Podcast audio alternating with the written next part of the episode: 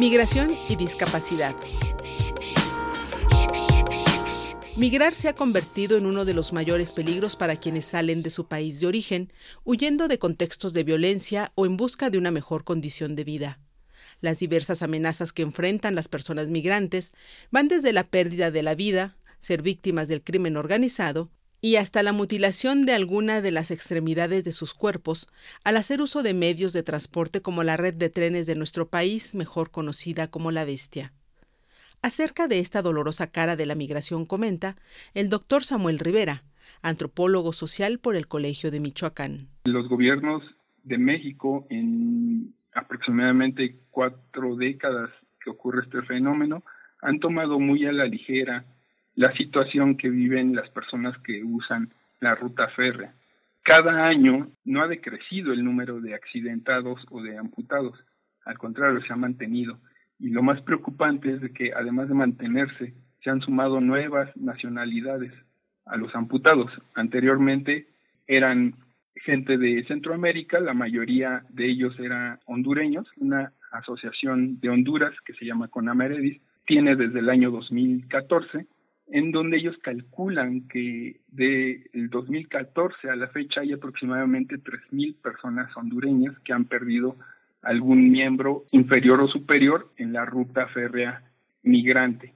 Eso tan solo en Honduras. Entonces, este último año se sumaron nuevas nacionalidades, entre ellas Venezuela, Colombia, Ecuador y algunos países del norte de África. Entonces esto es algo preocupante, creo, que se le ha tomado pues muy poca atención. Mi motor está loco, soy una locomotora, destruyo todo a mi paso, mis pasos a 100 por hora, por ahora, hora llora, colaboradora, boras de odiar, llora. Enfrentar un viaje ya considerado por algunos analistas como infernal, con una nueva condición como discapacidad, es una verdadera lucha por la supervivencia. Pero además de las mutilaciones, ¿cómo es que las y los migrantes adquieren condiciones de discapacidad? Samuel Rivera, también cofundador de Acople Colectivo, nos explica.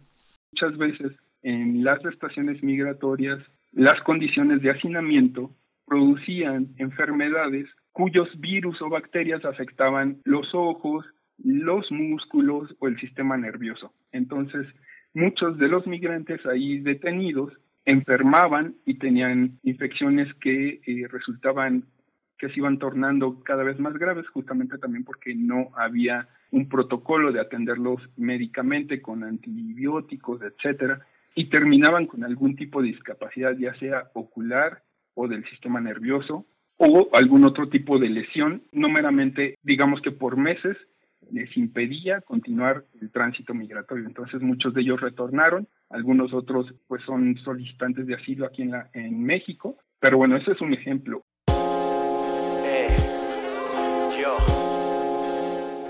Vivir con alguna discapacidad nunca ha sido fácil, menos en regiones donde los modelos de atención e inclusión apenas comienzan a permear. Falta de accesibilidad, la ausencia de apoyos para una vida independiente y una condición considerada irregular son solo algunos aspectos que tienen que enfrentar las personas migrantes con algún tipo de discapacidad. Acerca de la atención que reciben en México abunda el antropólogo social Samuel Rivera. Hay un trabajo muy importante que desde el 2012 el Comité Internacional de la Cruz Roja realiza. Ellos eh, diseñaron un programa de rehabilitación que en un principio estuvo operando la Chiapas. Digamos que si algún migrante resultaba con algún tipo de lesión o alguna discapacidad, era trasladado a Tapachula y ahí recibía una rehabilitación física y una donación de prótesis. Este programa en el 2016 se trasladó a Guanajuato, un estado pues más céntrico, en donde en teoría sería más fácil trasladar a los migrantes que se lesionan ya sea en el norte o en el sur del país. Ha funcionado, digamos, bastante bien y es un centro de primer nivel, hablando de Latinoamérica, pero hay una deficiencia en cuanto a la cantidad de, solo pueden atender a una, a una cantidad, digamos, de entre 10 a 20 personas. El albergue es muy pequeño y desafortunadamente han incrementado tantos los casos de lesiones que pues tienen que hacer una lista de espera, ¿no? Para ser atendidos. La felicidad es la única pasajera. Tú decides si son rieles o escaleras, doncellas atadas que no esperan por su héroe. Todo lo que quieren es que el tren al final frene. Y aun cuando sus cuerpos han sido cercenados, las personas migrantes no dejan mutilar sus sueños y en condiciones que aumentan su vulnerabilidad, continúan su viaje. ¿Qué los alienta? ¿Cómo lo hacen?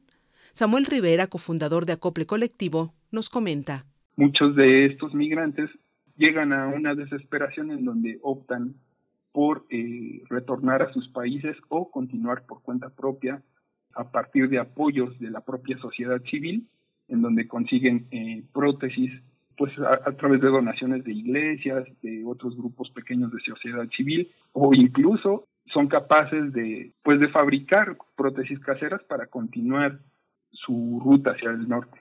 Entonces creo que los estados deben de trabajar de la mano no solamente de las asociaciones eh, civiles o de organizaciones supranacionales como la Cruz Roja Internacional, como ACNUR o OIM, sino también de la mano de los propios migrantes que son quienes padecen las situaciones.